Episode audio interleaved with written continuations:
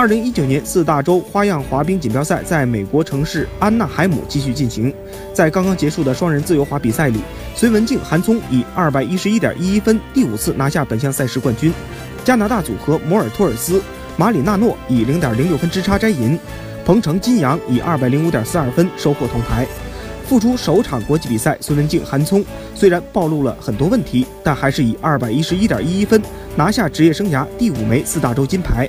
摩尔托马斯、马里纳诺摘银的同时，也坐稳了加拿大一号地位。